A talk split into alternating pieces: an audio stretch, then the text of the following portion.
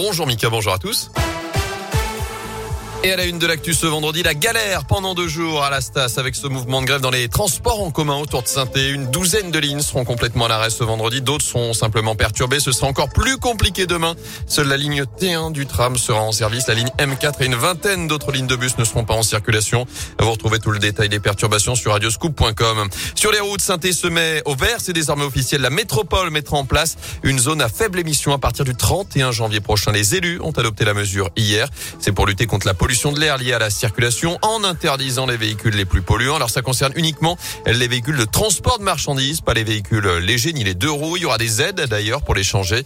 Notez que la zone est délimitée par la RN88, la 72 et la Rocade Ouest. Le même périmètre utilisé pour la circulation différenciée mise en place lors des pics de pollution.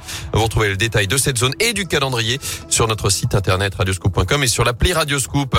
Dans l'actu également, Gaël Perriot dénonce la dérive idéologique de son parti. Le maire, les Républicains de Saint-Etienne, se dit déçu des résultats du premier tour de l'investiture de la droite pour la prochaine présidentielle. Il annonce qu'il ne soutiendra aucun des deux candidats en lice pour le deuxième tour, ni Eric Ciotti, qui a, je cite, immédiatement reçu le soutien ostentatoire d'Éric Zemmour, ni Valérie Pécresse, qui est prête à gouverner avec Éric Ciotti. Notez que ce deuxième tour vient d'être lancé. 140 000 adhérents sont appelés à voter jusqu'à demain. Les résultats seront connus aux alentours de 14h30 ce samedi. En bref, cet incendie cette nuit dans le Rouennais, une maison a été ravagée par les flammes à Ambière. Une femme de 66 ans s'est retrouvée piégée à l'intérieur une trentaine de pompiers alertés par une voisine sont intervenus pour la secourir. La victime a été retrouvée inanimée. Elle a été transportée en urgence absolue vers l'hôpital de Rouen. Son pronostic vital était engagé. Une enquête est ouverte. Le variant Omicron débarque dans la région. Neuf cas ont été détectés désormais en France, notamment en Auvergne-Rhône-Alpes, selon la Direction générale de la santé. Alors que Jean Castex annonce hier la tenue d'un nouveau conseil de défense sanitaire lundi pour, je cite, voir s'il y a lieu de prendre des mesures complémentaires pour faire face à la cinquième vague de l'épidémie. En foot, ça se bouscule pour racheter les verts après le refus des différentes offres. Il y a dix jours, de nouveaux dossiers sont désormais sur la table de KPMG, le cabinet d'audit en charge de la vente de la SS. Au moins quatre selon l'équipe, avec la piste russe évoquée ces derniers jours, représentée par l'ancien joueur du Real Madrid Michel Salgado, présent dimanche dernier à Geoffroy Guichard. Il y a aussi deux pistes américaines, une plus locale, mais les chances de voir la SS rachetée d'ici la fin de l'année, comme le voulaient les deux présidents actuels, sont quasiment inexistantes désormais.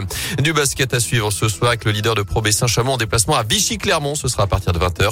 En première division, la chorale de Rouen se déplacera demain soir à Nanterre. Demain, c'est aussi la Sainte-Barbe, journée forcément particulière à saint Elle fait partie des animations des fêtes de fin d'année. La Sainte-Barbe, c'est la patronne des pompiers, des artificiers, mais aussi des mineurs dans le passé lorsque les mines étaient encore en activité. Chaque 4 décembre était chômé et les mineurs étaient tout de même payés. Depuis, l'événement est devenu festif chez nous. Demain, une vente de lumignon sera organisée dès 15h au profit du Téléthon avant un rassemblement à 18h place Jean Jaurès. Les précisions de Lionel Boucher, adjoint au maire de Saint-Etienne, en charge des animations. La Sainte-Barbe, c'est pour nous euh, un événement fabuleux puisque c'est vraiment Saint-Etienne. C'est presque notre Saint-Etienne. La Saint-Etienne, elle est, coincée dans le calendrier. Entre Noël et le jour de l'an, la Sainte-Barbe, le 4 décembre, ça nous permet de nous souvenir d'où nous venons et qu'elle fut, euh, par les mineurs, par la mine, la richesse industrielle de notre passé glorieux. Et donc, euh, on aime se rappeler ces seigneurs des, fonds. chaque 4 décembre permet de sortir la Sainte-Barbe et puis de, faire cette procession presque de la cathédrale jusqu'au au puy et puis d'assister à, un magnifique feu d'artifice. C'est probablement euh, avec celui du 14 juillet l'un des plus beaux que nous proposons. Donc ça, c'est une fête qui nous tient vraiment à cœur. Le défilé partira demain à 19h15 de la place Jean Jaurès. Le feu d'artifice puis sera tiré à partir de 20h depuis le chevalement du musée de la mine au puy Merci Gaëtan Barallon. Vous restez là puisque